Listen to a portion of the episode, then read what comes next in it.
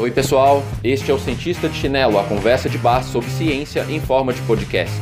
Psicologia, neurociência e suas relações e conflitos com outras áreas como religião, pseudociência, teorias da conspiração e todo tipo de esquisitice. Eu sou o Léo Martins, psicólogo, doutor em psicologia e professor universitário. E eu sou Camila Chagas, psicóloga e mestranda em psicobiologia. Oi, pessoal. Eu vou aproveitar então nesse primeiro episódio para responder uma questão que apareceu lá no canal do YouTube Cientista de Chinelo.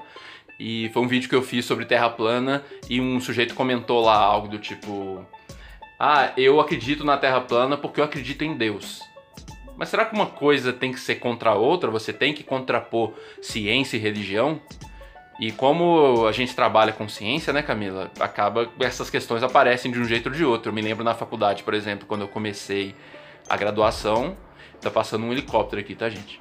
E tinha parentes meus que diziam: "Ah, você vai deixar de acreditar em Deus porque você tá fazendo psicologia agora". Sabe umas coisas assim? E alunos meus na faculdade já falaram a mesma coisa. Então acho que seria legal a gente falar dessa relação entre ciência e religião, né? Qual a sua história em relação a isso? Você tem também alguma sensibilidade em relação a esse tema ou não? Como é que você se, sei lá, vê a relação entre ciência e religião na sua vida ou não, no geral? Eu, nossa, na verdade, é, eu penso nessas questões de ciência e religião quando eu comecei a faculdade, porque eu só pensava na questão de religião, porque a maioria da gente, da gente, a maioria de nós sempre tem o primeiro contato com a religião e depois com a ciência. Então, é, acaba que as coisas que a gente começa a pensar sobre o mundo é sobre religião. Então eu comecei a ter essa interlocução entre ciência e religião depois da faculdade. E saindo da religião e indo para outro campo, aí foi que eu tô. Na verdade, eu não sei o que eu tô falando. Você fez uma pergunta, eu não tava esperando. Do nada, né? É, então. Ah, não tô nem aí, que é pra ficar esperto mesmo. Eu tô pensando, igual no meu caso, eu tenho uma história parecida, né? Eu, quando eu era criança, eu era católico, eu queria ser padre. E depois que eu fui repensar isso, mas nesse primeiro momento eu enxergava muito pelo crivo da religião também, né? E precisei. É... eu quis ser padre até por causa disso, porque eu queria ver com os meus próprios olhos. Essa mesma curiosidade que hoje me faz fazer ciência me fazia querer buscar a religião com os meus próprios olhos. Eu queria eu mesmo ter acesso ao conhecimento diretamente, sabe? Sei lá, fazer os cursos que tinha que fazer, fazer o seminário para ser padre, porque eu queria descobrir o negócio por mim mesmo, em vez de só confiar na interpretação que outros estavam dando em cima daquilo. E aí, depois de repensar isso, eu acabei indo na direção da ciência, mas isso não é obrigatório, né? Como se fossem coisas opostas, né? A gente conhece vários pesquisadores que também são religiosos, né? É, e às vezes fica uma obrigação de quando você começa a pensar em ciência, você abandonar a religião. Eu tô procurando o um livro do professor Geraldo aqui. É, a gente tem um, foi um professor importante né, na, na, nossa carreira, porque foi o sujeito que trouxe praticamente a psicologia da religião para o Brasil, o professor Geraldo Paiva, da USP. E ele tem um livro que é de uma pesquisa dele, eu estou procurando aqui, gente, enquanto a gente conversa, chamado A Religião dos Cientistas. É uma pesquisa que ele fez nos anos 90 que é, em que ele queria entender se, na opinião dos cientistas brasileiros, que são pesquisadores e professores das grandes, de grandes universidades, se isso acontecia mesmo, se havia de fato um conflito. E a conclusão, a princípio, é de que não. Né? Eles conseguiam articular essas duas questões em algum nível. Muitos deles conseguiam, né? Outros não. Claro que tem muitos que é, são até antirreligiosos, mas uma parcela importante deles era religioso e dava um jeito, né? O próprio professor Geraldo também tem pessoas que ele conhece bem próximas desse ramo, que trabalham com religião. A gente pensa, por exemplo, lá no Observatório Astronômico do Vaticano, né? São todos cientistas e são todos membros da Igreja Católica. Então, os exemplos práticos, por um lado, já mostram que não é obrigatória essa, essa separação, né? Mas a gente pode pensar também em termos teóricos, porque dependendo de como a teologia é vista, a gente consegue compatibilizar religião e ciência. A gente vê até o Papa Francisco tentando algumas coisas nesse sentido, valorizando algumas medidas de descobertas científicas e tal. Então acho que não é obrigatório. Acho que é o primeiro ponto.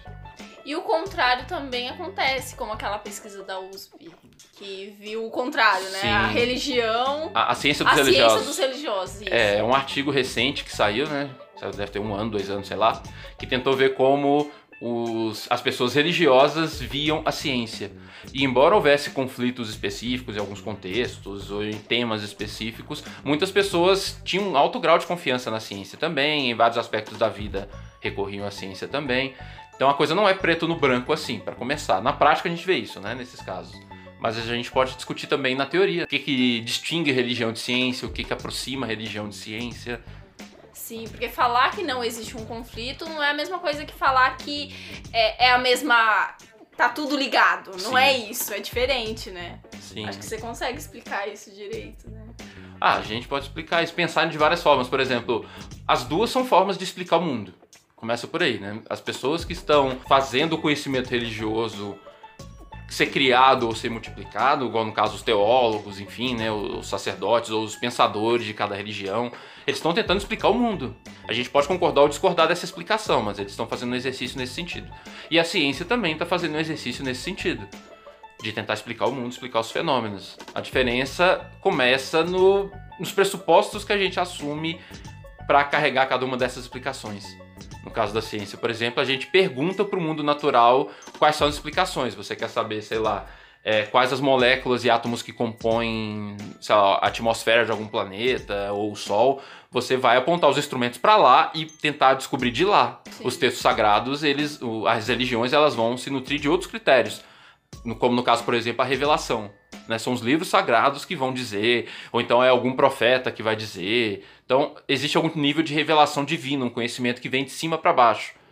E aí entra o elemento da fé para você assumir como seus aqueles ensinamentos. No caso da ciência, não, é uma coisa mais nesse sentido de baixo para cima, né? Somos nós aqui perdidos e tentando descobrir alguma coisa, investigando a realidade. Começa E tem a questão também da verdade, que a religião tem uma verdade e às vezes é inquestionável, né? Sim, são os dogmas. A ciência não, a ciência a gente nunca trabalha com a certeza. A gente trabalha com diminuir a incerteza. A gente tenta colocar o tamanho da incerteza o menor possível, igual fazendo aquela comparação, né, com pesquisas de opinião. Quando o jornal fala, fulano tem 30% de intenções de voto com 3 pontos percentuais para mais ou para menos. Se fosse 20 pontos percentuais para mais ou para menos, não ia ajudar muito. A pessoa podia ter 50 ou 10% de intenção de voto. Então, da mesma forma que as pesquisas eleitorais tentam diminuir essa margem, investigando um número suficiente de pessoas, a ciência em geral faz algo parecido, que é tentar diminuir a margem de erro juntando várias pesquisas. Uma pesquisa só não é suficiente, um cientista só falando não é suficiente, mas nunca chega a zero essa margem. Né? Sempre sobra um pouquinho. E eu acho que às vezes as pessoas tentam colocar a religião nesse. A religião não, a ciência nessa questão da verdade. Por exemplo, quando a gente vê é, esses posts da internet. Ah, pesquisa. é, Mostra aqui, não sei É, confirma que tal coisa. Então, baseado em uma pesquisa, já posta na internet, por exemplo, como se fosse uma verdade, como se aquilo já respondesse tudo e as pessoas vão compartilhando. Aí vira uma forma de crença religiosa a partir de um dado científico muito pontual, né? pontual. E deixou de ser ciência, né? É, Porque deixou- é, virou um senso comum em cima da ciência, né? As pessoas ouvem um resultado como a ciência tem um alto grau de prestígio em boa parte do- das pessoas, acaba virando uma verdade. Sendo que eu me lembro do Karl Popper, que é aquele filósofo da ciência importante do século XX, que ele falava, e outros também falaram isso, que a ciência não só não trabalha com a certeza, como certeza é uma questão de religião. Então a religião trabalha com certeza e com a verdade. A ciência trabalha com a dúvida saudável e com a diminuição da incerteza. Então sempre tem uma margem de erro, sempre tem uma dúvida, porque vai que, sei lá, as leis da natureza, né, as leis de Newton. Quando Newton propôs as leis de Newton lá, ficou parecendo que a física tinha acabado, né? Nossa, já descobrimos tudo que tinha para descobrir. Aí o pessoal foi ver no espaço sideral distante e, como por exemplo Einstein viu que as coisas não eram bem assim, aí teve a teoria da relatividade. Ou então a física quântica, investigando os átomos, o que existe nessa escala pequenininha do mundo, viu que aquelas regras não funcionavam. Então a gente mesmo quando formula leis da natureza, a gente está ciente que, sei lá, algum contexto, algum nível de realidade aquilo pode funcionar diferente. né? Então sempre tem uma margem de erro, que a gente tenta fazer é diminuir, mas nunca é zero. Além disso, tem uma outra diferença interessante entre ciência e religião. Enquanto na religião se premia seguir aqueles princípios porque eles são objeto de certeza, de dogma, na ciência, pelo contrário, se alguém consegue demonstrar uma coisa que é contrária a tudo aquilo que se acreditava, as pessoas ganham os maiores prêmios da ciência. Quem ganha o prêmio Nobel é- não é uma pessoa que fala um negócio que todo mundo já sabia. É alguém que descobre um negócio completamente novo e que quanto mais revolucionário for, quanto mais virar a casa de cabeça para baixo, mais a pessoa é reconhecida e premiada. Não que seja uma coisa do tipo, eu acho. Também as pessoas podem estar ouvindo isso e pensando que a gente está dizendo que a ciência é melhor que a religião. Depende. Acho que para explicar fenômenos da natureza, por exemplo, até sim. Mas para dar um sentido para sua vida, enfim, às vezes a religião pode funcionar melhor, ou então, como a ciência ela precisa às vezes se perguntar as coisas para tentar chegar numa resposta, às vezes a religião te dá uma resposta pronta, e isso para lidar com uma ansiedade, uma questão imediata é melhor. Pra te dar um consolo numa morte de uma pessoa querida, dependendo do perfil da pessoa, pode ser melhor. O avião tá caindo. É, o avião tá caindo. Não vai dar, né? Se você puder rezar e se sentir bem com isso, beleza. Então acho que tudo depende. Depende do contexto, depende do que você quer responder, depende da sua demanda.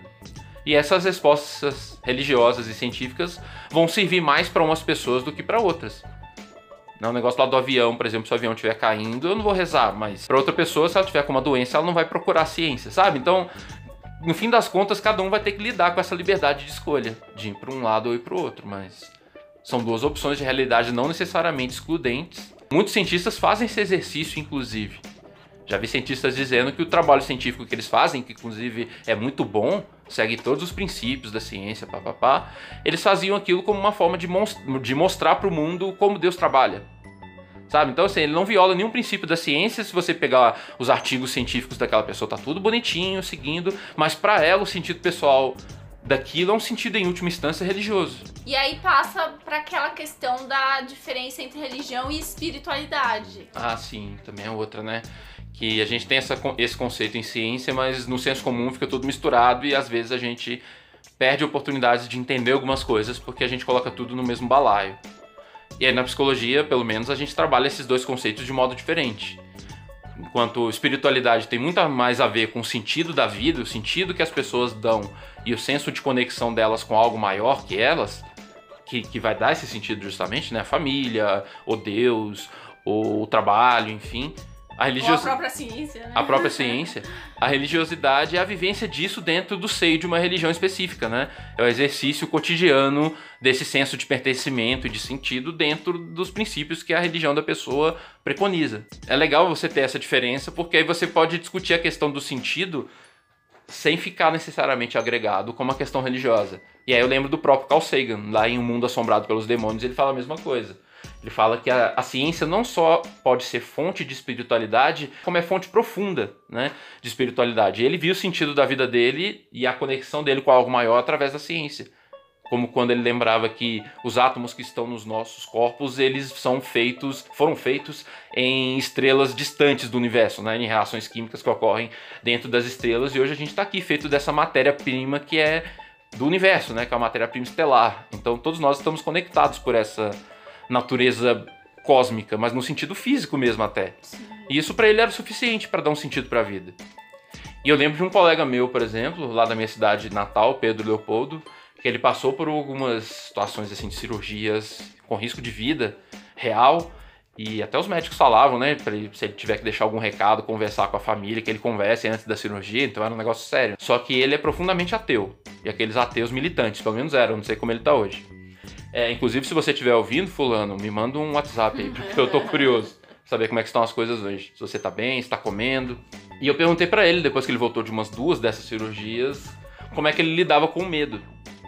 E aí ele dizia que para ele, ele tinha noção do risco sério de vida, mas que ele confiava na ciência. E que ele estava na mão das melhores pessoas possíveis para tratar dele, que eram os médicos.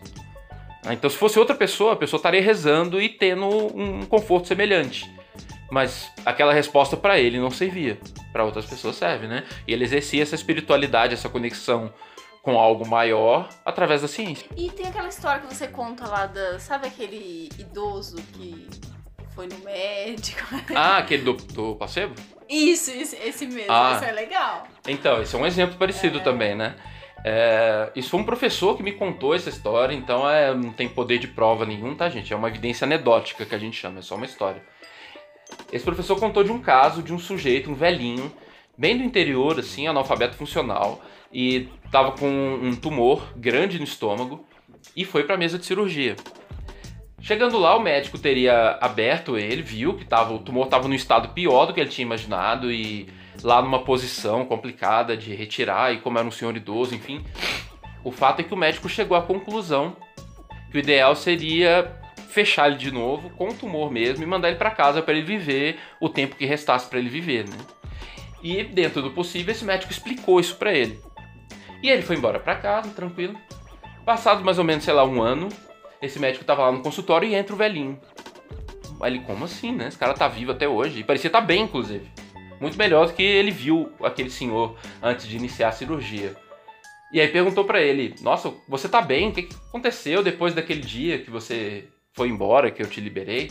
Ele falou: Ah, dali uma semana eu já tava começando a pegar enxada, a capinar. E o médico mais confuso ainda: Como assim? Ah, o senhor me fechou, então eu tô curado, fui para casa. Aí o médico falou: Mas eu te falei como é que é. Então, aí dentro do que ele entendeu. Meu nariz tá meio ruim, tá, gente? Dentro do que o médico entendeu. Aliás, dentro do que o velhinho entendeu, ele estava curado. Ele não entendeu bem a explicação do médico, pelo que parece. O médico deve ter falado com jeito, né? Falou: Ó, oh, então eu fiz o que dava para fazer, agora você vai para casa e, né? Eu fiz o que deu.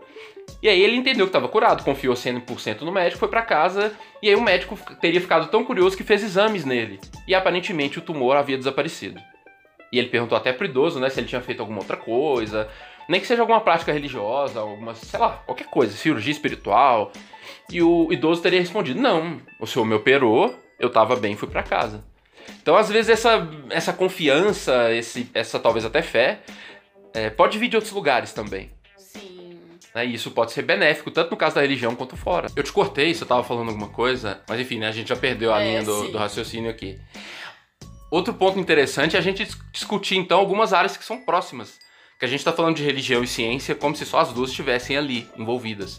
Mas a gente tem a pseudociência, a gente tem a anticiência, a gente tem o esoterismo, a gente tem o neo-esoterismo, que é esse esoterismo que mistura física quântica no meio. Então acho que é legal ter esses conceitos na cabeça também para ter mais clara a distinção. Sim, até porque quando a gente, né, a gente estuda bastante religião e sendo cientista, às vezes fica parecendo que é, que estão muito fundidas as duas áreas, né? E, e às vezes não, você pode estudar religião de uma perspectiva científica, ou seja, estudar o comportamento religioso, por que, que as pessoas é, procuram religião, ou porque as pessoas é, veem o sentido, enfim. Na religião. Na né? religião, enfim. Nós sendo psicólogos, isso é totalmente fácil e legítimo, porque a psicologia estuda o ser humano. E aí inclui seus comportamentos, suas experiências, suas crenças. E aí por isso que a gente tem a possibilidade de estudar e a gente tem o interesse de estudar fenômenos religiosos e alegadamente paranormais, todo esse universo aí. E o ponto para não cair numa pseudociência, ou seja, numa coisa que só parece científica, mas não é, é a gente não violar os preceitos da ciência, por exemplo. A intenção não é provar, sei lá, que Deus existe ou que não existe, ou que é, os fenômenos paranormais existem ou deixam de existir a psicologia estudando o ser humano, você pode estudar os motivos pelos quais elas acreditam ou deixam de acreditar em alguma coisa. Você pode acreditar, você pode estudar as experiências que elas têm. Então a pessoa fala, sei lá, que ela vê fantasmas. Você pode estudar se, ela, se essa pessoa tem, por exemplo, indicadores de transtornos mentais como esquizofrenia, que faria ela ver coisas, ou você pode, dentro de uma perspectiva da neurociência, estudar o cérebro dessas pessoas, ver se tem algo ali que explica ou não essas experiências. A gente pode estudar os fenômenos culturais que estão por trás o quanto as pessoas pertencerem a um determinado grupo faz com que elas tenham essa ou aquela crença ou essa ou aquela experiência. Na né, psicologia é um lugar especial para a gente estudar esse tipo de coisa e isso nos coloca numa posição de estudar sem nos misturar com essa coisa. Então, a gente até usa uma frase muito frequente que é do professor Wellington Zangari, lá da USP, que é a nossa referência, uma das referências nesse ponto, além do professor Geraldo Paiva e outros, que ele sempre fala que proximidade não é o mesmo que identidade. Então você se aproximar de um assunto não quer dizer que você se fundiu aquele assunto, que você virou um defensor daquele assunto. Então a gente já estudou todo tipo de religião, né? A gente já foi nessas pesquisas aí investigar é, uns grupos que são meio fechados, que tem um, um, uns cultos meio específicos, assim, meio escondidos, ou então religiões dessas grandes. Isso não quer dizer que a gente virou membro dessas religiões nem nada, né? A gente está tentando entender as pessoas que estão lá dentro. E aí é lícito dentro da psicologia você fazer isso. E outra, outra parte interessante é a gente pensar nos conceitos, então, de pseudociência, anticiência, porque eles também estão gravitando ao redor desse assunto. Quando a gente pensa, por exemplo, em pseudociência, uma ciência que é de mentira, é quando você diz que faz ciência, mas você não faz. Então você pode, você tem que expressar isso abertamente. Do tipo, ah, coach quântico, por exemplo, ah, estamos fazendo ciência. Não é ciência, porque a física quântica ela não se presta às coisas que o coach pretende fazer. Mas eles, quando afirmam que é, automaticamente cai na questão da pseudociência. E. Então, assim, é, você tem que imaginar a analogia de que. Imagina, por exemplo, sei lá, alguém chega na sua casa com a camisa do Palmeiras verde, o bigode pintado de verde, com a bandeirinha do Palmeiras, e a pessoa fala assim: Eu sou corintiano. Algo de errado não está certo, né? Como se diz na internet, né? Então. Aí você poderia falar que aquela pessoa é um pseudo corintiano. Porque ele é um corintiano de mentira. O corintiano não faria aquelas coisas. Ficar vestido com a camisa do Palmeiras e tal. Mas se a pessoa diz que ela é palmeirense, não tem problema nenhum. Você não pode falar que ela é um pseudo corintiano. Em nenhum momento ela afirmou que ela era corintiano em primeiro lugar. Por isso que a gente não pode é, usar a palavra pseudociência, que ela tem uma carga negativa, pejorativa, para explicar tudo, assim. Então, sei lá, é, alguém fala que pratica, sei lá, reiki. Aí você fala, ah, isso aí é pseudociência. Calma lá, primeiro a pessoa tá falando que é ciência, para começar. Se ela tá explicando dentro do referencial esotérico, místico, religioso, papapá, já que tem vários tipos de reiki, várias tradições e tal, você não pode falar que aquilo é pseudociência. É a mesma coisa que falar que o palmeirense é um pseudo-corintiano, né? Não faz sentido. Então, pseudociência tem que ser algo que a pessoa tem que falar que é ciência, mas não é. Seja de falar diretamente ou de modo meio implícito, como no caso do coach quântico. Ele tá falando de modo indireto, porque ele tá usando quântico. Sim. E aí ele tá dizendo, ah, não, estamos usando a física quântica. Neurocoach. É, é, toda essa parte aí, neurocoach e tal, já começa a bandear para esses lados, é. né? Mas a gente também tem a anticiência. A anticiência é uma galera que não vai falar que é ciência, pelo contrário, vai dizer que a ciência é ruim, que a ciência é inimiga. E aí a gente cria uma série de, de problemas aí. Porque a gente tem, por exemplo, movimentos anti-vacina, que é esse pessoal que tá fazendo uma série de doenças voltar, doenças que já estavam sob controle, porque não tá vacinando os filhos, enfim, são uma série de problemas. Ou então, o pessoal da Terra plana que fala que a NASA tá mentindo, que fala que existe uma conspiração de todos os governos do mundo para ocultar que a Terra é plana. Sabe umas coisas assim é um que pessoal meio conspiracionista. Totalmente, você precisaria assumir uma enorme, gigantesca e impossível conspiração para assumir que todos os cientistas da humanidade estão escondendo que a Terra é plana. Para começar não, tá, galera? Mas eu posso até indicar o vídeo lá do cientista Tinello, que é sobre terra plana e um sobre conspirações. Mas o ponto é que, assim, a, tanto a pseudociência quanto a anticiência são muito perigosas. Né? Porque você negar coisas que estão muito bem estabelecidas na ciência, ou estão com um nível de evidência suficiente para não ter uma ideia alternativa que esteja tão bem embasada quanto, isso é muito perigoso. Porque você nega possibilidades de tratamentos médicos eficazes, você nega coisas como aquecimento global. Tudo isso está envolvido. E a gente vê doenças importantes voltando, a gente vê na política. Crianças em vulnerabilidade por não tomar vacina, né? É, medidas políticas sendo tomadas à revelia da ciência. Tudo isso acaba acontecendo se você segue a anticiência ou você vende gato por lebre quando você assume a pseudociência, que é essa ciência de mentira. Isso quer dizer que você é obrigado a assumir uma perspectiva científica para tudo? Não, igual a gente falou, né? Mas é interessante ter essa clareza do tipo, você tem o total direito de acreditar absolutamente no que você quiser. O problema é quando esse direito seu começa a afetar os direitos e a vida de outras pessoas. Aí já começa a dar problema. Como, por exemplo, deixar de vacinar os filhos não só afeta a vida deles, como afeta a imunidade da população. Você começa a disseminar certas coisas pela população inteira. Então, dá para você continuar sendo religioso, é interessante ter uma religiosidade talvez mais madura, que não precise se esconder atrás da negação de coisas que estão muito bem estabelecidas pelas evidências. E a gente vê isso nesse livro, por exemplo, lá do professor Geraldo, que reflete a pesquisa dele, A Religião dos Cientistas. É, é bem interessante você ver como a cognição humana, a mente humana, é versátil o suficiente para acomodar ideias que a princípio poderiam ser conflitantes ou alguma coisa assim se você levar muito ao pé da letra. Então, nesse sentido que eu acho que é problemática a resposta que a pessoa colocou lá no vídeo, lá no YouTube. A pessoa falou: Eu acredito na Terra plana porque eu acredito em Deus. Mas os padres lá do Observatório do Vaticano não acreditam que a Terra é plana, eles sabem que a Terra não é plana e são totalmente devotos, a princípio, a Deus, né? Então você não precisa separar as coisas dessa forma. O melhor foi a resposta do cara embaixo dessa, dessa resposta. O cara respondeu: Eu acredito no coelhinho da Páscoa. Eu não, eu acredito no Papai Noel porque eu acredito no coelhinho da Páscoa. Responder nesse comentário do É, cara. então assim, as coisas não estão necessariamente associadas, né? Então, calma lá, né, gente?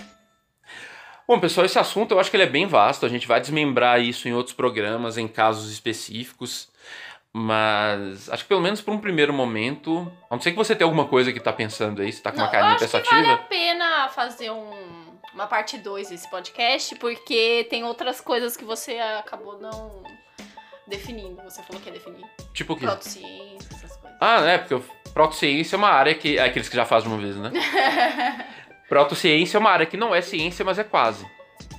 Então, por exemplo, é a astrobiologia. A astrobiologia é uma área da biologia que estuda a vida extraterrestre.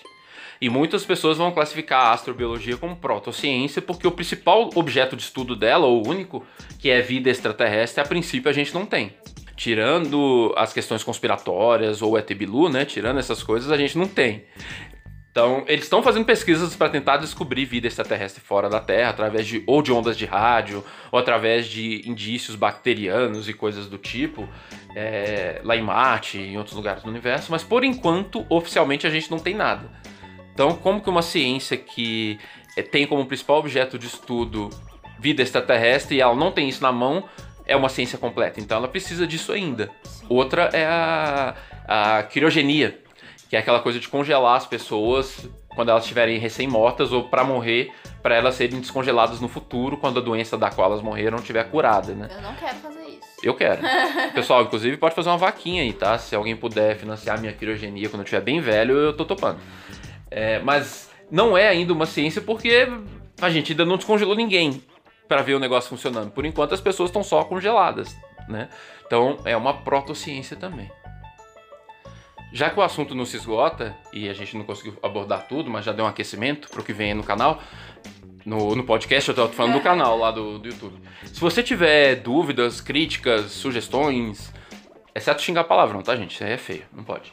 É, manda pra gente lá no Pode Instagram. xingar de bobo, então. É, xingar de É, feio, bobo, sabe essas coisas? Minha mãe tinha isso quando ela era criança. Chamava de pia, privada, essas coisas. É, manda lá no Instagram, no Cientista de Chinelo, entra lá e nos comentários coloca perguntas. Ou então no próprio Cientista de Chinelo no YouTube mesmo, que aí você coloca lá no- nos comentários de algum vídeo as perguntas e a gente tenta trazer aqui também. Certo? Beleza. Confira o Cientista de Chinelo também no YouTube. Tchau!